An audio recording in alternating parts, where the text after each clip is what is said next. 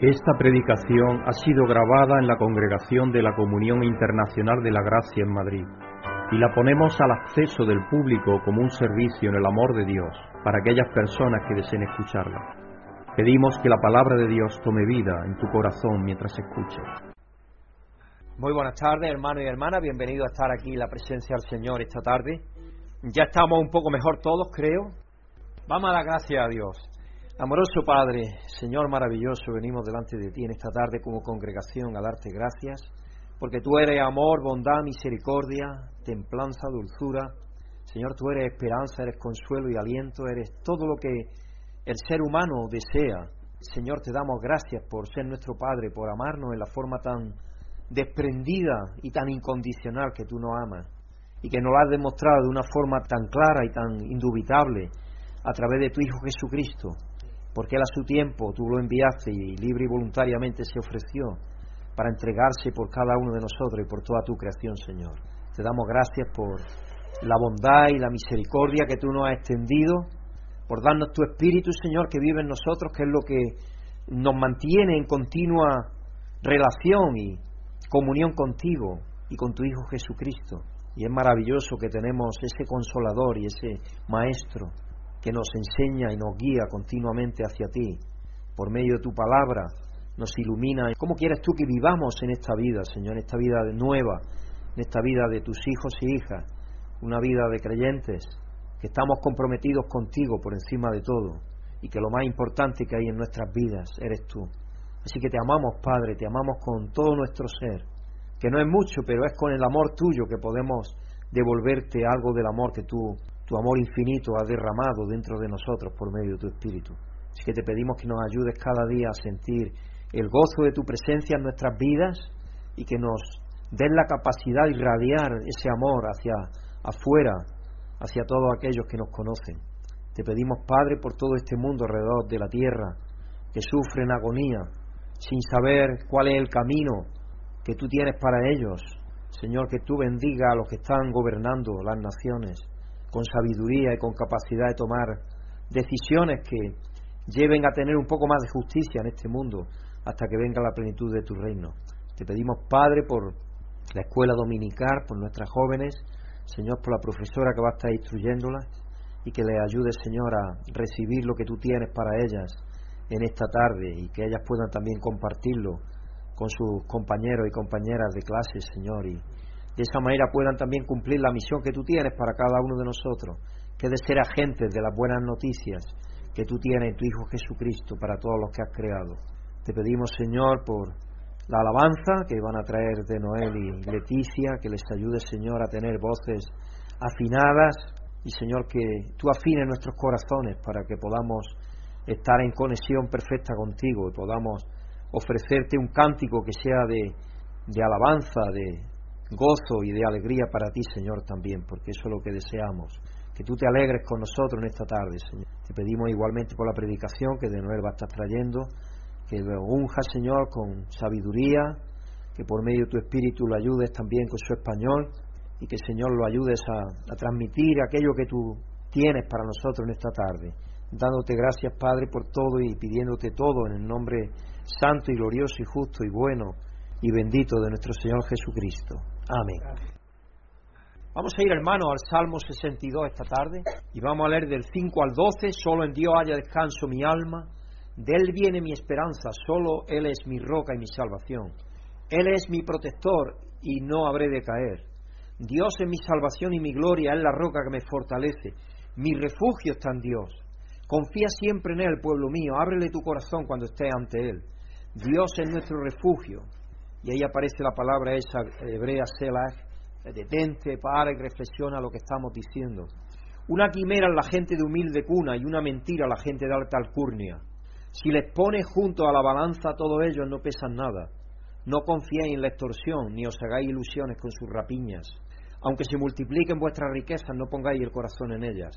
Una cosa ha dicho Dios, y dos veces lo he escuchado, que tú, oh Dios, eres poderoso, que tú, Señor, eres todo amor, que tú pagarás a cada uno según lo que merezcan sus obras. Quienes esperan en Dios y solo en Dios no pueden esperar en vano.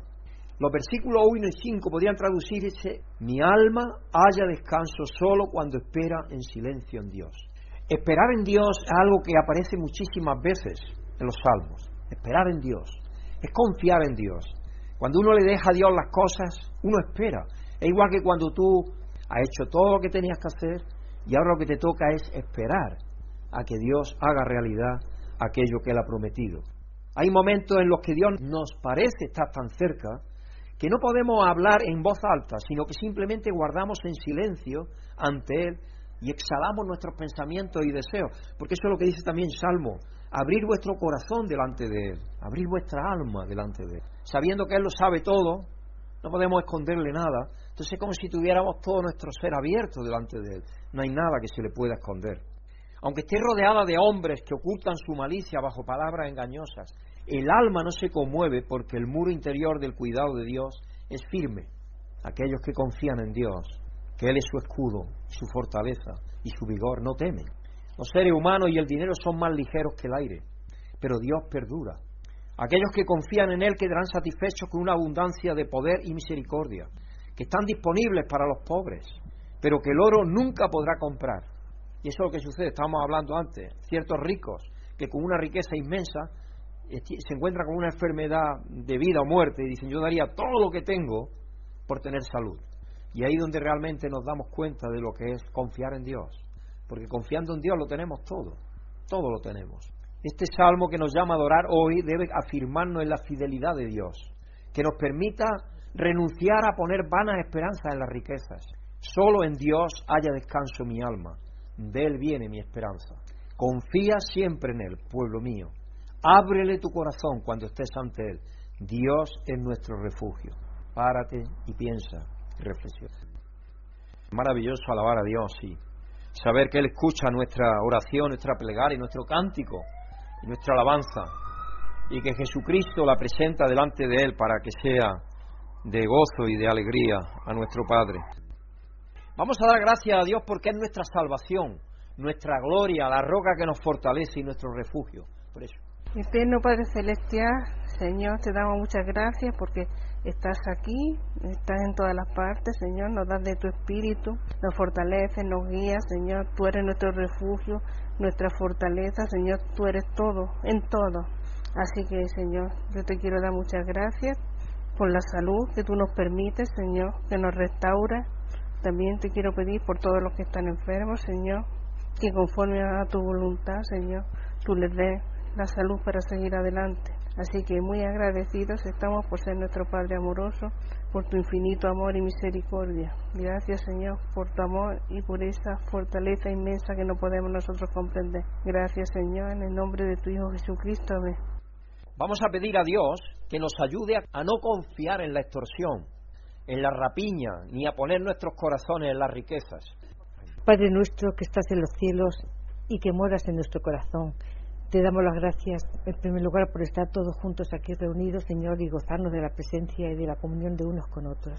Padre, te rogamos que afiances nuestra fe siempre, que nos ayudes a tener nuestros ojos puestos en las cosas de arriba, en el cielo, en las cosas espirituales, Señor, que son las que realmente son valiosas, son los tesoros que no se apolillan.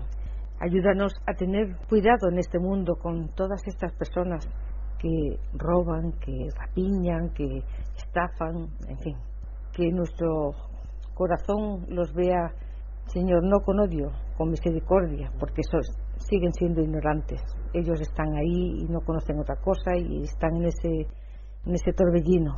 Pero tú Padre, nos has librado de estar ahí, en, en esos agujeros, nos has liberado y nos has ayudado a ver nuevos horizontes, Señor. Así que te damos las gracias de antemano y rogamos por todos ellos para que también los saques de la ignorancia y aprendan que en ti está la fortaleza, la verdad y la verdadera riqueza y abundancia. Gracias, Padre, en el nombre de nuestro Señor Jesucristo. Vamos a pedir por las víctimas de la injusticia alrededor de la tierra y que nos ayude a vivir cada día más por la justicia del reino de Dios. Padre amoroso, sabemos que este mundo está en tinieblas en su mayoría y que son los que tú conoces y que tú guías por medio de tu Espíritu que vive en cada uno de nosotros, Señor. Es que nos ha dado la revelación y la iluminación, Señor, para conocer y ver y saber que lo más importante que hay es el reino de Dios y su justicia, Señor. Pero sabemos que hay muchísimas personas en esta tierra, muchos con autoridad y con gobierno y con capacidad de decidir atrocidades y horrores como la guerra y otras injusticias tan inmensas que se están llevando a cabo aquí en esta tierra. Señor, te pedimos por cada uno de ellos que tú, Señor, les cambies el corazón y les ayude a tener una mente, corazón conforme al corazón tuyo, Señor, y que mientras tanto tu pueblo, aquellos que tú conoces, Señor, que los guardes del mal, que los guardes del sufrimiento y si es que tenemos que pasar por él, que tú nos ayudes siempre, Señor, para permanecer fieles y firmes en la fe que tú nos has dado. Dándote gracias, Señor, y pidiéndote esto en el nombre santo y glorioso y bendito de nuestro Señor Jesucristo. Amén. Hola, vengo a la Conferencia Nacional de Ansiosos. Es mañana, pero pase, ya estamos todos. Esto es el hijo de un granjero que regresaba del mercado con una jaula de pollos, porque su padre le había encargado, vete al pueblo a vender los pollos. En el camino de regreso se le cayó la jaula y aquí la desgracia que se le salieron los pollos. Empezó a correr por las calles del pueblo buscando los pollos y empezó cada, vez que cogía uno lo metía en la jaula, cogía otro lo metía en la jaula.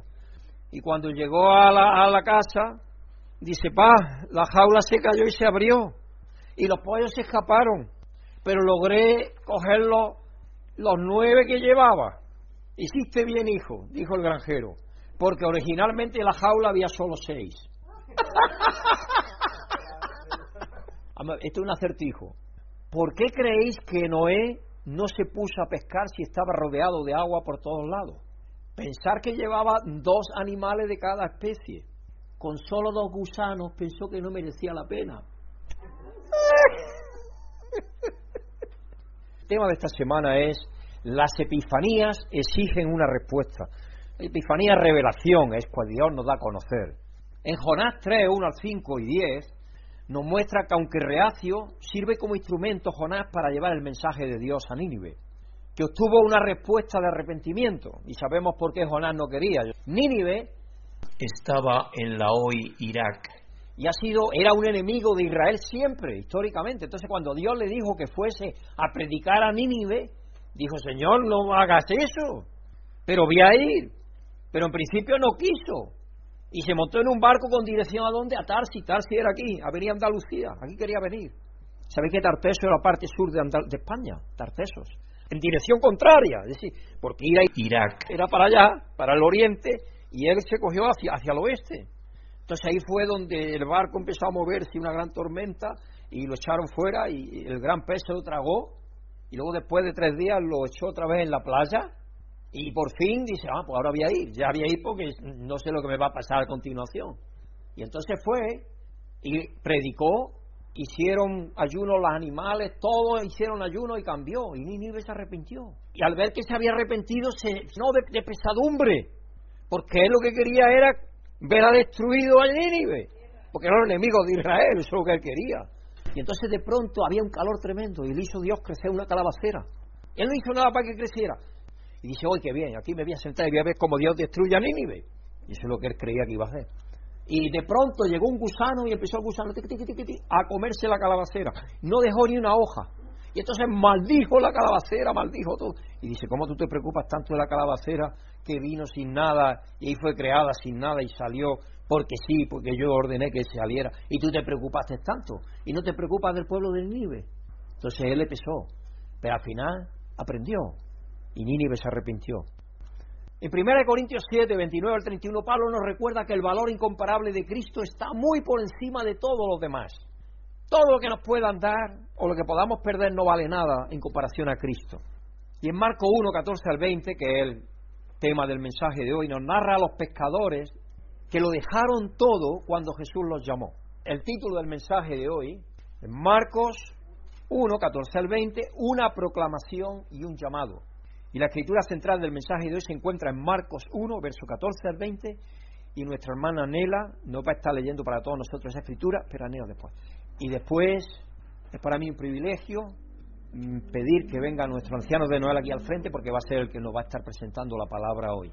Así que Nela, por favor, ven aquí al frente y nos lee la escritura. Buenas tardes, hermanos y hermanas. Dios os bendiga a todos los que estáis aquí, a todos los que escucháis la grabación. La escritura central del mensaje de hoy se encuentra en el Evangelio de Marcos, capítulo 1 y versículos 14 al 20. Y dice lo siguiente en la palabra de Dios. Después de que encarcelaran a Juan, Jesús se fue a Galilea a anunciar las buenas nuevas de Dios. Se ha cumplido el tiempo, decía. El reino de Dios está cerca. Arrepentidos y creed las buenas nuevas. Pasando por la orilla del mar de Galilea, Jesús vio a Simón y a su hermano Andrés que echaban la red al lago, pues eran pescadores. Venid, seguidme, les dijo Jesús, y os haré pescadores de hombres. Al momento dejaron las redes y lo siguieron. Un poco más adelante vio a Jacobo y a su hermano Juan, hijos de Zebedeo, que estaban en su barca remendando las redes. Y enseguida los llamó y ellos, dejando a su padre Zebedeo en la barca con los jornaleros, se fueron con Jesús. Buenas tardes a todos.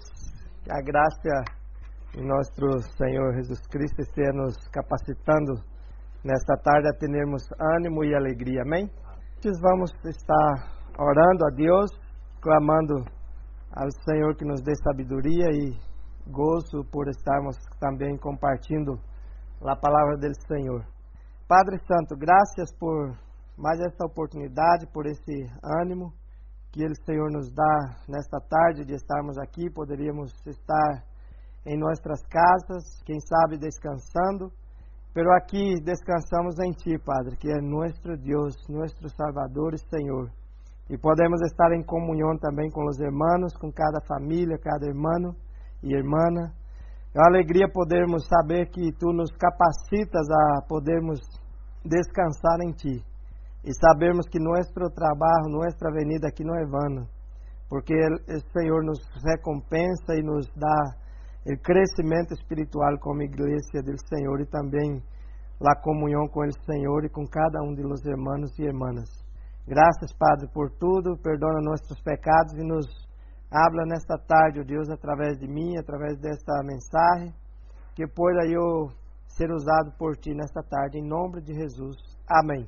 Nós outros já hablamos aqui algumas vezes, o pastor Pedro também já hecho alguma referência a respeito do tema do, do Evangelho de Marcos. Ha sido um dos primeiros evangelhos a ser escrito nós outros teremos os quatro evangelhos, Mateus, Marcos, Lucas e Juan. O evangelista Marcos não traz muitas informações, mas se ateve em alguns detalhes importantes.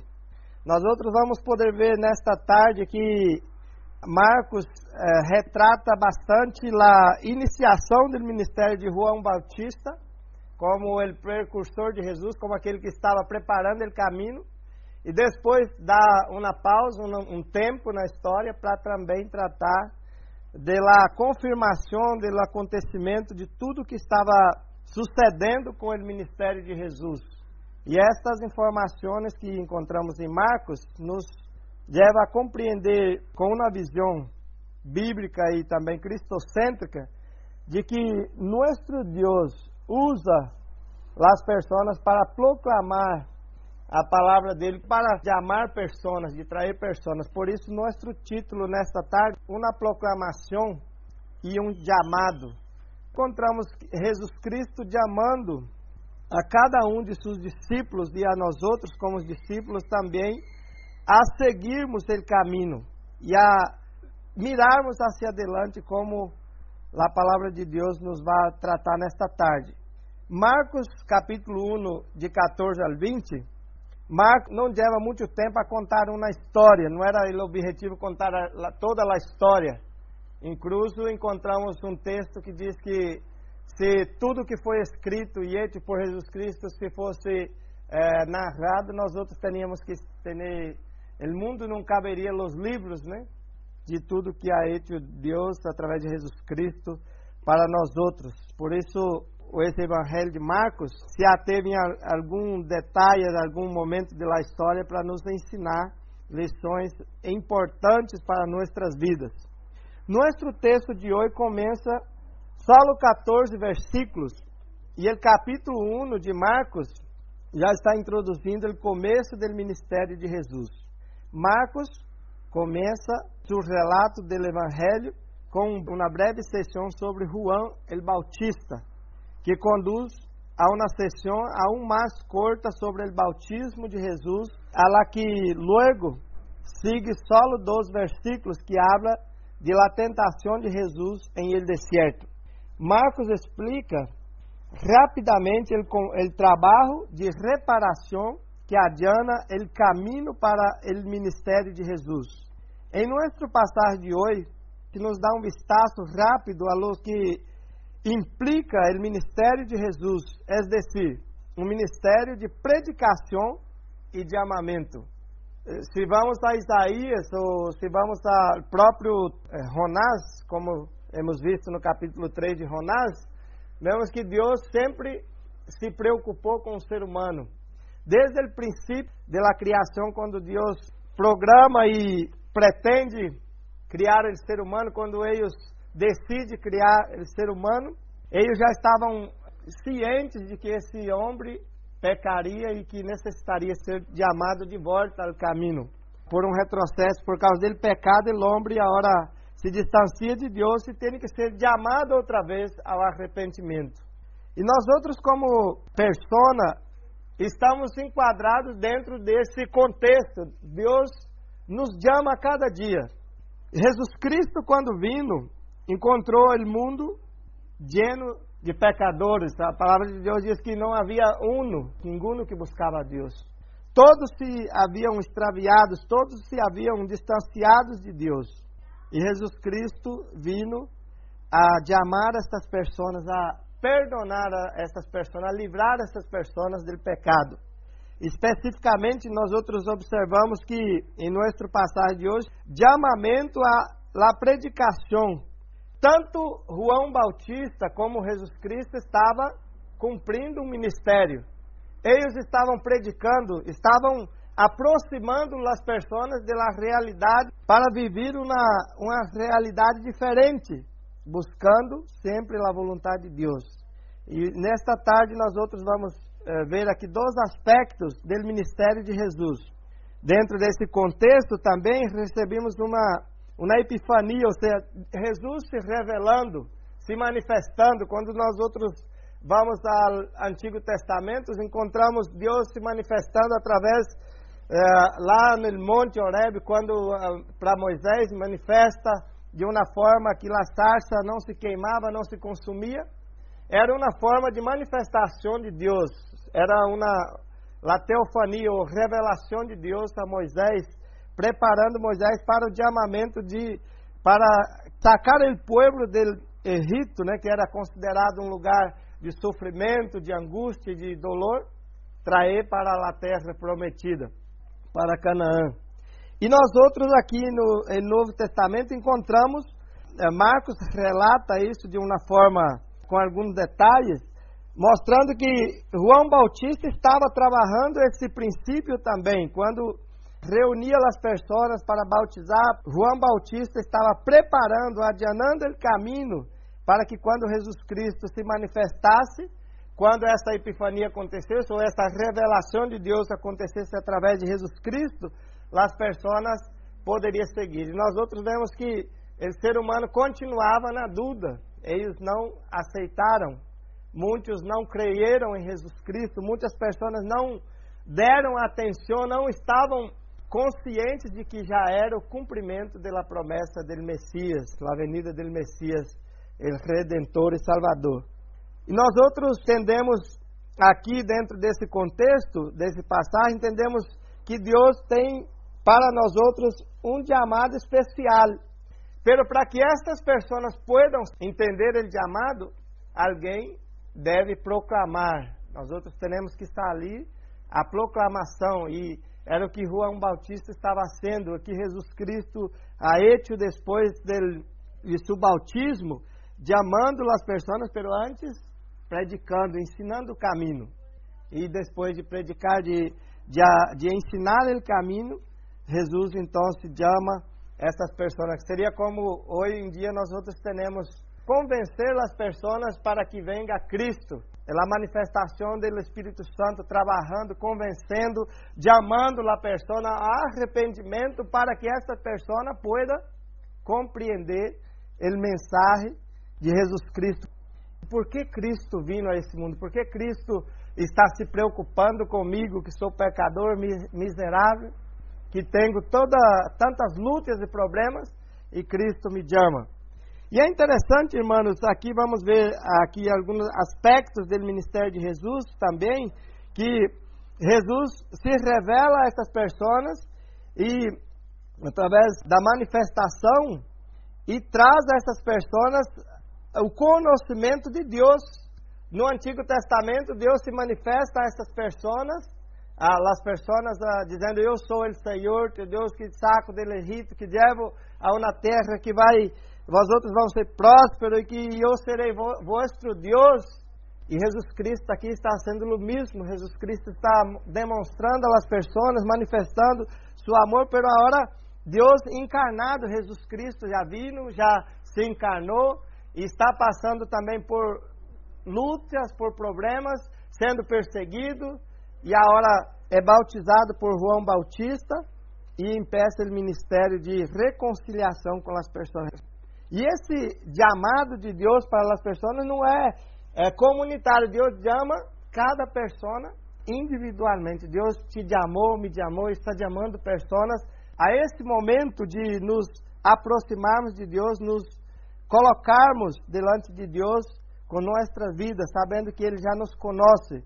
E aí, nós outros encontramos nos evangelhos, desde o princípio de Mateus também, quando o próprio Jesus Cristo, no Sermão del Monte e outros sermões, que está falando que nós outros somos pecadores, que temos problemas. Deus, Cristo, está se preocupado em trazer essas pessoas. Ele é o caminho, a verdade e a vida. As pessoas estavam mortas, necessitavam de vida, necessitavam de arrependimento, de entender a vontade de Deus, conhecer a Deus. Em rápida sucessão, Marcos narra seus relatos de la vida e o ministério de Jesus e sua brevidade nos permite centrarmos em lo que é essencial para o mensagem do Evangelho. Dado que Marcos não proporciona muitos detalhes em suas histórias, considerando que os detalhes se proporciona estão carregados de significado importante. Intentaremos tomar aqui nota de esses detalhes à medida que vamos avançando. Pelo primeiro, veamos como Marcos Elise apresentar o começo do ministério de Jesus. No versículo 14 diz: Depois que encarcelaram João Bautista, Jesus se foi para Galiléia anunciar as buenas notícias de Deus. Sabem por que ele expõe aqui as buenas notícias? Porque tudo era malas notícias. Estava o povo sendo escravizado por el Império Romano. As pessoas estavam sendo escravizadas por el pecado. As pessoas estavam sendo viviam escravizadas por la ansiedade, por las malas notícias que sucessivamente apareciam e eram notórias naquele tempo. La política, todo o sistema, todo o sistema estava corrompido. E agora Vem João Bautista predicando que Jesus Cristo tinha um novo mensagem de arrependimento para as pessoas. E agora chega Jesus com esse tema de Marcos narrando que Jesus traz as boas notícias, será maravilhoso para as pessoas. Ao ponto de que eles quedaram com, talvez eufóricos, alguns ah, ansiosos para escutar essas boas notícias, e alguns até mesmo fora de si, porque era notícia que eles não haviam ouído. E Jesus vem com, trazendo pouca diferença do que já havia, porque haviam muitos predicadores, haviam pessoas que bautizavam, o próprio João Bautista batizando e outros. Pero as boas notícias que Jesus está trazendo às pessoas que ele era e é o Salvador do mundo, que é a vida, a vida que as pessoas necessitavam. Esses que estavam escravizados, Jesus chega a essas pessoas e demonstra a essas pessoas que ele, eles estavam agora delante do próprio Hijo de Deus, Jesus Cristo, o único capaz de dar vida e vida em abundância a essas pessoas, o único capaz de trazer uma mensagem diferente, porque havia muitos mensagens. O mensagem da vida eterna e da salvação em Cristo Jesus, solamente o próprio Senhor Jesus Cristo poderia confirmar em, em la mente e no coração dessas pessoas através da ação do Espírito Santo. Jesus se contenta com começar em los rincones pequenos e aislados. Eh, Marcos traz essa informação que ele foi a Galileia, né? O pastor Domingo retratou sobre isso. Imaginamos que eles também tinham seus dilemas, seus problemas, suas dificuldades, e até mesmo para cumprir as profecias, né? Que diz que Jesus ia sair dos sítios onde e, habla, onde as pessoas menos esperavam, porque estavam esperando um, um rei um pomposo que venia com grande majestade, com tudo isso, com montado, quem sabe, não, não montado em um, um burrico, mas quem sabe um coche bem preparado, como o Império Romano já estava acostumado, algo com as carroças, essas coisas bem preparadas. Pero não, Jesus vem de uma forma sencilla, de uma forma humilde. Quando Jesus vem e demonstra isso, as pessoas então começaram a pensar isso não, não faz tanto sentido. Por quê? É algo que nós outros já estamos acostumados a ver, pero depois que Jesus empeça a sanar, a chamar pessoas ao arrependimento, aí as pessoas levou a sério um pouco mais a missão e o ministério de Jesus. E começaram que a perseguir Jesus agora. Todos que trabalhamos com a igreja e no pastorado já enfrentamos algum tipo de perseguição, porque se o ministério não cresce, somos perseguidos porque não está crescendo. Se cresce, as pessoas começam a, a, falar, está crescendo demasiado. O que, que está sendo? Está pragmático? Está sendo alguma coisa que não agrada a Deus está crescendo porque está, não está cumprindo a palavra de Deus? Então, esse, essa, essa crítica, ou esse momento, creio que também vindo no tempo de Jesus. Este é o Deus que vem a nós outros em Jesus Cristo. Nosso Padre Celestial não passa a coisas mais grandes e melhores para hacer-se um nome. Ele vem a nós outros em nossas Galileias para glorificar seu nome entre nós outros. Deus não hace falta coches buenos de primeira marca, coches conversíveis, essas coisas para ou na limusine para chegar e impressionar. Jesus chega caminhando. Entra em nossas vidas, entra em nossos corações com esse poder imenso, sem fazer muita, muito revolto. E aqui o texto diz que ele vem em, no, em nós outros, em nossas Galileias, ou seja, nossos problemas, nossas dúvidas, nosso egoísmo que está talvez aflorado e eu tenho tantos anos de cristiano e o outro irmão chegou a hora, está crescendo também, está já tocando, fazendo outras coisas e eu não estou podendo reclamar porque senão há problema. E então essas são os dilemas, as, crises que enfrentamos como pessoas. Crises existenciais que o ser humano como pecador enfrenta. E Jesus vem para glorificar seu nome entre nós outros. Ele ele glorifica a si mesmo através de todos aqueles que iam crendo e, e buscando a Deus. Não hacía falta os holofotes, as grandes câmeras, os, as televisões naquele tempo não havia, pero la, os meios né, de apresentação como nós outros podemos ver. A sencillez de Jesus era exatamente um dos pontos que a palavra de Deus nos confirma que ele era Deus, porque era humilde e estava buscando aqueles que necessitavam de salvação e de vida. Utilizando o aresto de João Bautista, Marcos agora e empeça a falar de maestro, o próprio Jesus Cristo. Pode também ter uma ideia de conflito que vendrá mais tarde para Jesus, mientras levava a cabo o ministério. Assim como Juan foi arrestado, assim será Jesus Cristo, pero incluso com esse presságio de conflito, devemos antecipar que Jesus não será dissuadido de sua missão de proclamar as buenas novas e de amar-nos a elas. Jesus Cristo vino definitivamente com esse propósito, já sabia o que ia ser. Sendo Deus, né, sabendo que iba a enfrentar a cruz, pero sabendo de tudo isso, cumpre o ministério. Não se verá distraído na quantidade de conflito que deva suportar. Este sinistro de Aresto também pode servir-nos para preparar-nos para o conflito que espera a quem se convertir em seus seguidores. Seguir a Jesus não será fácil, pero vendrá la pena, incomparavelmente devido de quem é Jesus e o que ha hecho por nós outros. Nós outros também podemos enfrentar todos os conflitos se nos dirigimos a Ele com fé. Ou seja, aquele que, que não está sendo perseguido por causa de Jesus, algum problema tem. Se não enfrenta problema com a família, porque sempre algum esse irmão vai sempre à igreja que está sendo aí. Sempre a esse está entregando ele dízimo, por que não compra mais carne para comer em casa? A esse está indo para os trabalhos da igreja, perdendo tempo, porque não trabalha mais e, e traz recurso para casa? Ou esta irmã está indo para a igreja e poderia estar em casa preparando uma cena buena para nós outros, não?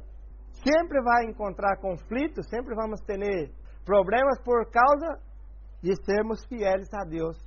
Por isso, nós outros, como cristianos, temos que ter sempre eh, sermos dirigidos por esta fé de Jesus Cristo em nossa caminhada, porque não importa o que vamos enfrentar, sempre podemos volver hacia aquele que, para, que está para sempre outros, Jesus Cristo.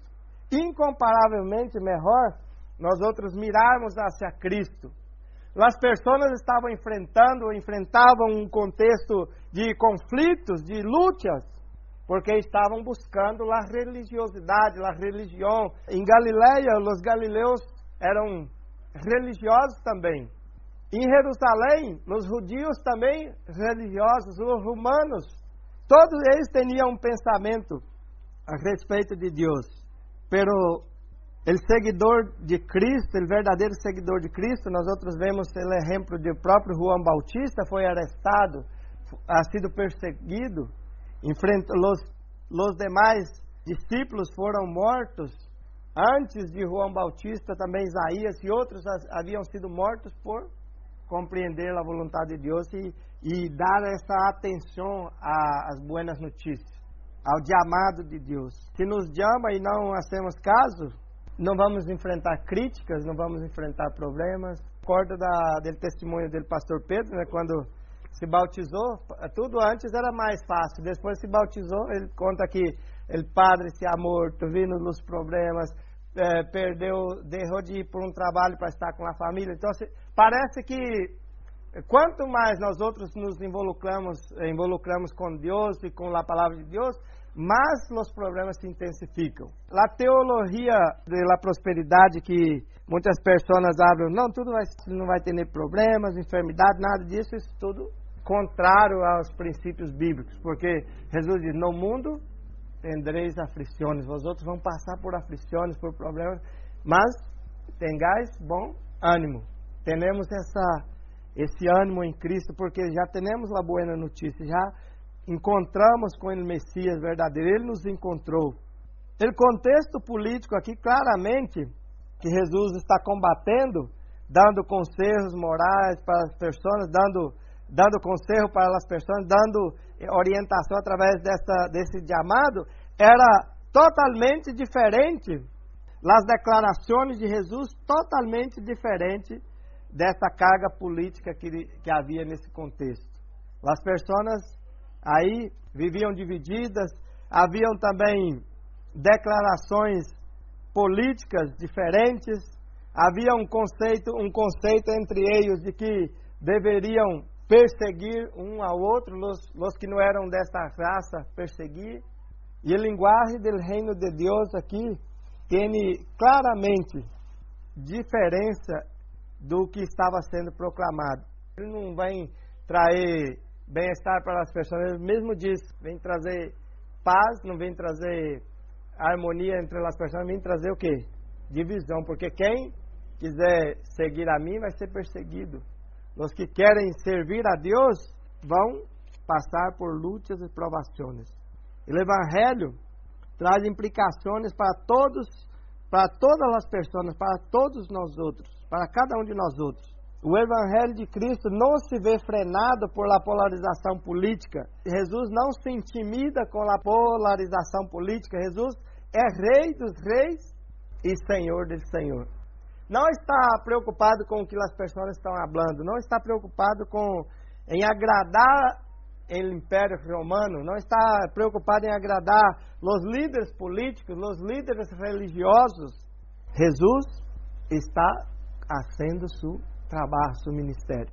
Tanto é que ele diz: "Mi Padre trabalha e eu trabalho também até agora", porque desde o princípio Deus trabalha para que nós outros tenhamos vida e somos chamados a termos essa vida com Ele. A diferença que vemos em este mensagem político é que o Evangelho de Deus, é decir, é boa notícia que Deus declara em seu Hijo Jesus Cristo a todas as pessoas. La política são malas notícias. Em nossos dias, nós outros vemos que a política e, e agora mais todavia, não? Para mirar as notícias, é tanta, tanta coisa que já não acreditamos em nada que está sendo anunciado. Porque o ser humano já está tendencioso a volver-se mais e mais ao pecado e à vontade própria de ser de llenar o bolsillo e a ser mal aos outros poucas pessoas estão preocupadas, somente os que são filhos de Deus, que são chamados por Deus, que estão preocupados com a boa notícia e ensinando e ajudando as pessoas. Ele está proclamando uma realidade clara, não está preocupado com o potencial da política que era confortável, Jesus não está preocupado, Jesus Cristo não está preocupado apenas com as pessoas mais afortunadas, os que têm mais dinheiro, os que têm um status social melhor. No, Jesus está preocupado com o ser humano, com o homem integralmente, com todas as, as, atitudes. Tanto é que de amor rico e pobre, de amor Zaqueu, de amor outros que estão imersos no pecado, e Jesus eh, chama e declara vida e vida em abundância para essas pessoas.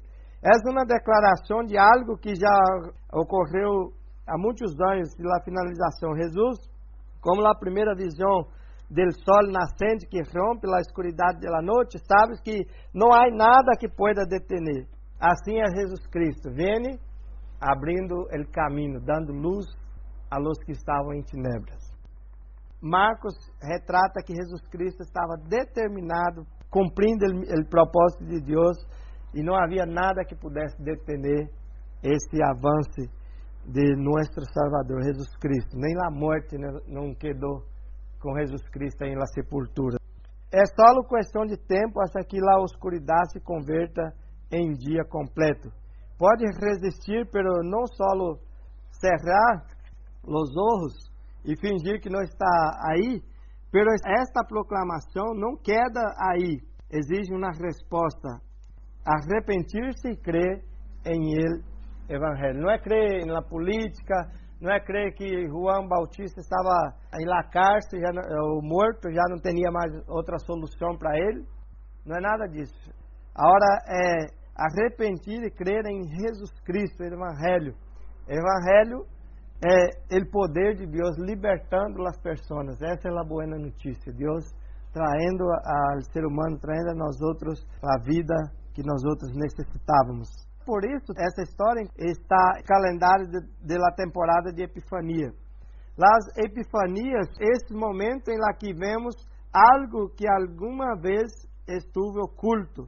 Quando isto suceda, queremos fazer algo, algum câmbio para adaptar-nos à realidade de agora. Alguma vez te has golpeado a espinilha ao caminhar por uma habitação escura? Se incende as luzes, poderá ver claramente que a mesa del café está aí diante de ti, tu achocado com esta mesa? A hora que vês a mesa de café seria uma tonteria seguir o mesmo caminho. Assim, nós outros é como a própria palavra conversão nos, nos diz, quando Deus nos chama. Tu está indo em direção ao pecado a, e Deus hace com que tu dá a volta e vê o poder de Deus, as maravilhas de Hijo de Deus te chamando e mira hacia atrás e encontra Jesus Cristo e abraça Jesus Cristo e tem essa comunhão com Ele. Ele te abraça e te dá essa oportunidade de crer em Ele. O Evangelho significa que não só veamos lá mesa de café, sino que confiamos em que o novo caminho é bueno para nós outros. O Evangelho de Cristo é exatamente, irmãos, esta boa notícia que nós outros encontramos. Não vamos perseguir ou prosseguir no pecado para que a graça, Pablo diz, né, para que a graça de Deus seja mais abundante. Não, vamos cambiar de pensamento, de direção. Agora somos novas criaturas Agora temos outra mentalidade, devemos chegar a confiar que as notícias do reino de Deus e seu reinado são direitos buenas para nós outros. Para ser isso, devemos chegar a saber que o rei é realmente bueno rei e que tem em mente nós outros nossos melhores interesses. Desta maneira, o arrependimento é volver-se gozoso ao Senhor, alejamento e arrependimento né, por alguma determinação de coisa obstinada de ser melhor de nós outros mesmos. Ou seja, abandonar tudo que era malo e agora estar com Cristo, seguir a Cristo. Mas bem, chegamos a depender e confiar em las palavras do Senhor para nós outros, recorrendo a Ele e alejando e, e derrando atrás todo o que é apropriado para a relação com Ele Derrando tudo para trás e seguindo como Zaqueu. Abandonou tudo, tinha bens, tudo. Devolveu o que ele imaginava que havia roubado das pessoas e disse: Não, esse é o caminho. Subiu em uma árvore, pela pequena estatura e, e viu a Cristo Jesus e depois invitou Jesus a estar com ele. Jesus hace a diferença em sua vida, em sua família. E ele então se derra todo para trás abandona tudo. Desta maneira nos arrepentimos, incluso quando não lo sentimos nem lo entendemos. Lo hacemos por confiança em aquele que ha demonstrado ser digno de confiança. É tudo o que Marcos nos dá por hora com respeito ao ministério de predicação de Jesus. Rapidamente entra em el ministério de chamamento de Jesus. E mientras lo hace, podemos ver um pouco mais el corazón y el carácter de que nos anuncia las buenas nuevas e nos llama a si mesmo, junto com a história de Jesus chamando a seus primeiros discípulos a obter alguma epifania de quem é Deus revelado em Jesus Cristo. Os pescadores, os que foram chamados os primeiros discípulos, não tinham nenhuma ideia de, de como era Jesus, o que era Jesus, não tinha esse conhecimento que hoje nós outros temos de quem era Jesus, porque hoje temos a palavra escrita. Eles tinham promessas, haviam escutado pessoas falando, e era passado las pessoas que havia uma promessa em Isaías, havia promessa lá em Gênesis, havia e eles estavam ansiosos para saber. E Jesus Cristo então se vem e chama estas pessoas e eles imediatamente aceita o chamado, não diz não. Estaremos atentos para saber quem nos chama hoje. Descobrimos que és bueno, digno de confiança, digno de seguir. Marcos, no versículo 16, diz: Passando junto ao lago de Galileia, Jesus viu a Simão e a sua irmã Andrés que echava a rede ao lago, pois eram pescadores. E Jesus disse: Venham, siga-me, disse Jesus e los harei pescadores de homens. Al instante deixaram a rede e seguiram. E um pouco mais adiante viu Santiago e seu irmão Juan, filho de Zebedeu, que estava em sua barca e remendando a rede. E em seguida los chamou a eles. E derrando seu padre Zebedeu e a barca e os jornaleiros seguiram.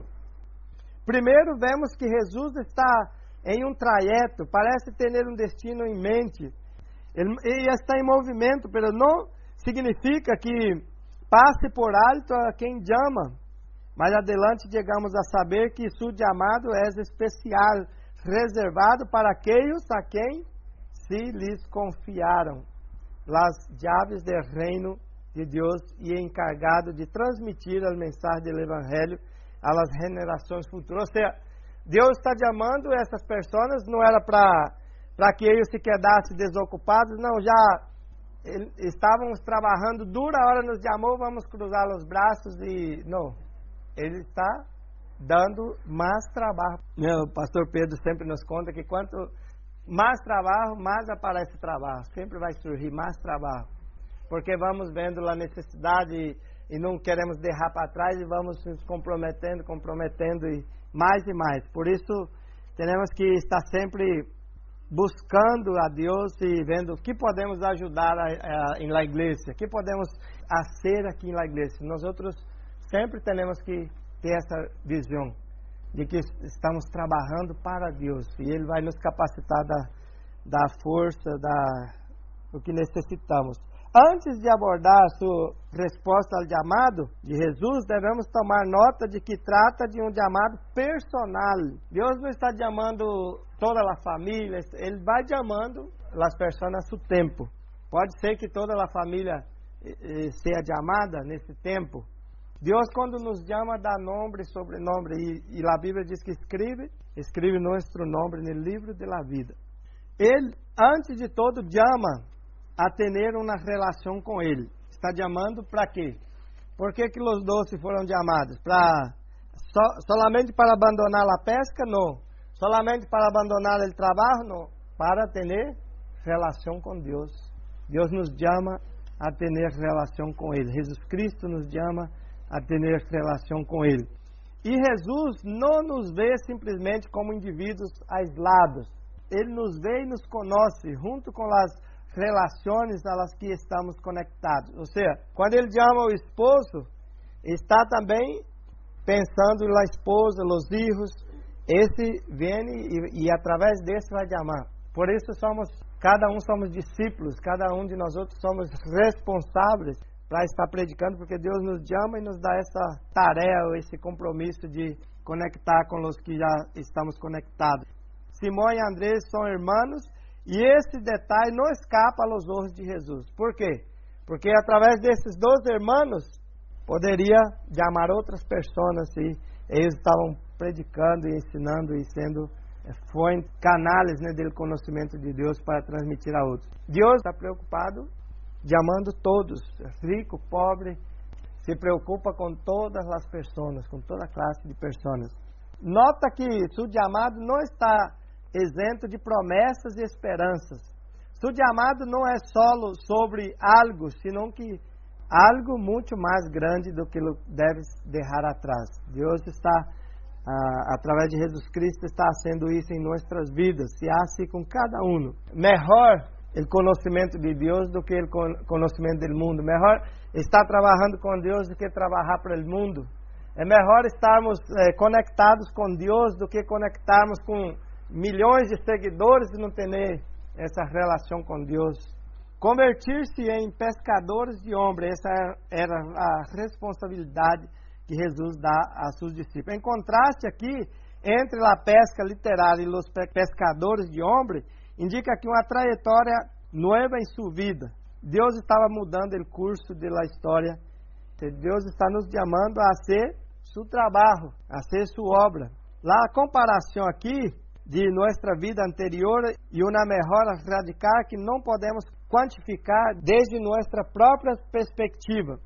Pero Jesus nos está dizendo em seu chamado que o que pretende ser com nós outros equivaldrá a uma transformação assombrosa que podemos comparar com a diferença entre os peixes malolientos e as pessoas vivas. E incluso essa analogia que queda lamentavelmente curta, agora vemos como responderam esses pobres pescadores. Não dudaram, não buscaram mais explicações, não, sua resposta foi imediata, eles seguiram a Jesus. Agora bem, nós outros talvez estamos pensando, bueno, ser um pescador, não, eles abandonaram porque o ofício de pescador era muito duro ganhava pouco. Então, se melhor é se tem algo melhor para nós outros, não? Cada seminarista, cada obreiro tem um, uma história, não? Escutamos muitas pessoas falar que era rico, vendeu tudo e se foi ao ministério. Outros que era pobre demasiado e foi ao ministério. Então não, não podemos comparar as histórias. O mais importante é eles não miraram hacia atrás, não buscaram escusas, não buscaram, não tiveram problemas para seguir o chamado de Cristo. Lá a oportunidade de ser pescadores de homens. E pescar homens para Deus é muito mais importante do que pescar pescados. Pero segundo su tempo e nosso e não em nosso tempo, não segundo nossa vontade. De qualquer maneira, vemos que responderam derrando que tudo para seguir o chamado de Jesus, o chamamento, que representam estas etapas diferentes em la vida. Jesus não se detém mais em chamar a los pescadores acomodados como los hizo a chamar a los, a los pobres. Não busca los privilegiados, a los favorecidos, ele busca los desfavorecidos e a los que ele tem que buscar, ele busca todos. Jesus busca todos que estão extraviados e perdidos. Se alguma vez has mirado hacia abaixo desde um rascacelo e has visto gente caminhando de barro, entenderás que é praticamente impossível saber quem é mais alto ou mais baixo. Todos parecem hormigas. Desde a perspectiva do elevado chamamento de Jesus, nunca miraremos hacia atrás e consideraremos nosso status como algo eh, que contribui ao lugar ao que Jesus nos leva. E então, se Deus, quando nos chama, Deus nos chama independentemente da posição social ou condição que nós outros temos. Em último lugar, nós outros observamos aqui que Marcos está falando, é, resumo conciso esse relato da predicação do chamamento, porque estava dando ênfase a tudo isso, porque a mensagem era o quê? Do reino de Deus, acerca de Deus. Cada homem havia se afastado, se distanciado de Deus, e tem que volver a Deus. Pero esse homem que, que volve a Deus agora tem que volver com essa mentalidade, que é um discípulo de Jesus Cristo. E esta ênfase em la realidade que ha sido estabelecida por la venida de Jesus Cristo é que todo ha cambiado. Tão pronto como lo vemos, tão pronto como lo somos chamados a Ele, não há absolutamente nenhum motivo para retrasar-nos. E aqui tem uma pergunta: que há de ti e de mim hoje? Escutemos ao Senhor chamando-nos. Talvez estamos como aquele que está, não deixa que vou é, enterrar meu padre que está morto, essas coisas. Nós outros não podemos, ah, meu marido não vem, eu também estou um pouco desanimada. Não. Nós outros temos que mirar hacia adelante. Cristo nos chama e nos dá essa missão, essa oportunidade. Escutemos ao Senhor chamando-nos. Há coisas que devemos deixar atrás imediatamente para poder seguir a Cristo. Necessitamos volver a mirar a quem é Jesus, de escuchar uma vez mais as buenas novas do reino de Deus e volver-nos a seguir uma vez mais a Cristo. Necessitamos abraçar uma vez mais, ou por primeira vez, a promessa de que Jesus nos chama a uma vida que supera com creces qualquer coisa que podemos lograr por nós outros mesmos. Ou reformulemos isto. Estás escutando ao Senhor de amar-te hoje? Será que nós outros estamos. Vou esperar ver se ele me chama de novo. Eu escutei, pero estou com dúvida nos Cristo, é o bom pastor nos chama. Então não podemos ter dúvida. Ele te vê, ele te conhece, nada te pode impedir de segui-lo. Nada dessa vida, nada pode nos separar do grande amor de Deus que está em Jesus Cristo. E finalmente, já seja lo que escutes de amarte, por primeira vez ou por enésima vez, a resposta é a mesma. Arrepende-te. Não importa as vezes, temos que arrepender e crer em el Evangelho e seguir ao Senhor que nos chama. Irmãos, ah, concluindo aqui, me gostaria que nós outros, como cristianos, pudéssemos compreender o significado de arrepentir e crer em Deus. Arrepentir não é está sentindo, ah, estou com medo de Deus, nada disso. Arrepender é nós outros dar a volta, volver a Deus, cambiar de direção. E crer em Deus não é crer em contos de ah, adicionantes. Crer em Deus é o mais sencillo, é nós outros compreender que Ele é a melhor notícia para nossas vidas. E saber que, por mais que o mundo esteja polarizado e politicamente a polarização, o engano de Satanás está cada vez mais forte né, na sociedade, nós outros como cristianos podamos fazer diferença. Temos as melhores notícias que Cristo vindo para fazer diferença em nossas vidas. Nos chamou a sermos seus discípulos. Amém? Que Deus nos bendiga e que, como cristianos, podamos seguir a Cristo em sinceridade de coração. Dar a volta a tudo aquilo que é pecaminoso e abraçar o melhor que é a vontade de Deus para nossas vidas em Jesus Cristo. Vamos orar. Padre Santo, graças porque através de Ti, ó Deus, através de Jesus Cristo, fomos chamados a uma vida de arrependimento, de santidade, de amor, de obediência, de verdade, de fidelidade ao Senhor. E graças porque, apesar de nós outros, como pecadores, falhos, como homens e mulheres que um dia estávamos lejos do Senhor, agora somos aproximados de Ti, Padre. Temos a vida eterna em Jesus Cristo.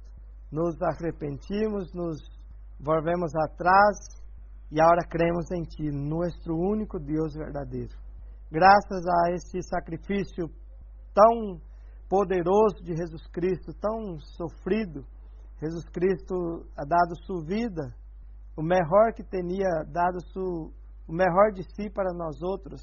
E graças porque hoje podemos compartilhar e podemos compreender que não estamos solos, que temos o melhor mensagem, temos as buenas notícias do Senhor e que não estamos solos, temos o Senhor em nossas vidas. E temos o auxílio do Espírito Santo nos convencendo cada dia do pecado, de la maldade, de la muerte também, para que tenhamos vida nele, Senhor. Graças, Padre, por tudo. Perdona nossos pecados. Esteja com cada irmão, com cada congregação, com cada família, dando uma semana bendecida, uma semana de gozo. E os que estão dispersos, os irmãos que estão em suas casas, que estão que vão escutar a mensagem do Senhor através do, do ordenador, do telefone, que puedan, Padre, sentir amparados por Ti, saber que também são seus discípulos e seguidores do Senhor, e que eles também tenham a boa notícia, como nós outros aqui. Graças por tudo, Padre, em nome de Jesus. Amém. Si has sentido la bendición de Dios por medio de esta predicación, agradecemos tus oraciones y apoyo para que este ministerio pueda seguir siendo usado por Dios para bendecir a otros. Pedimos que el amor y la paz de Dios, que sobrepasa todo conocimiento, llenen tu vida.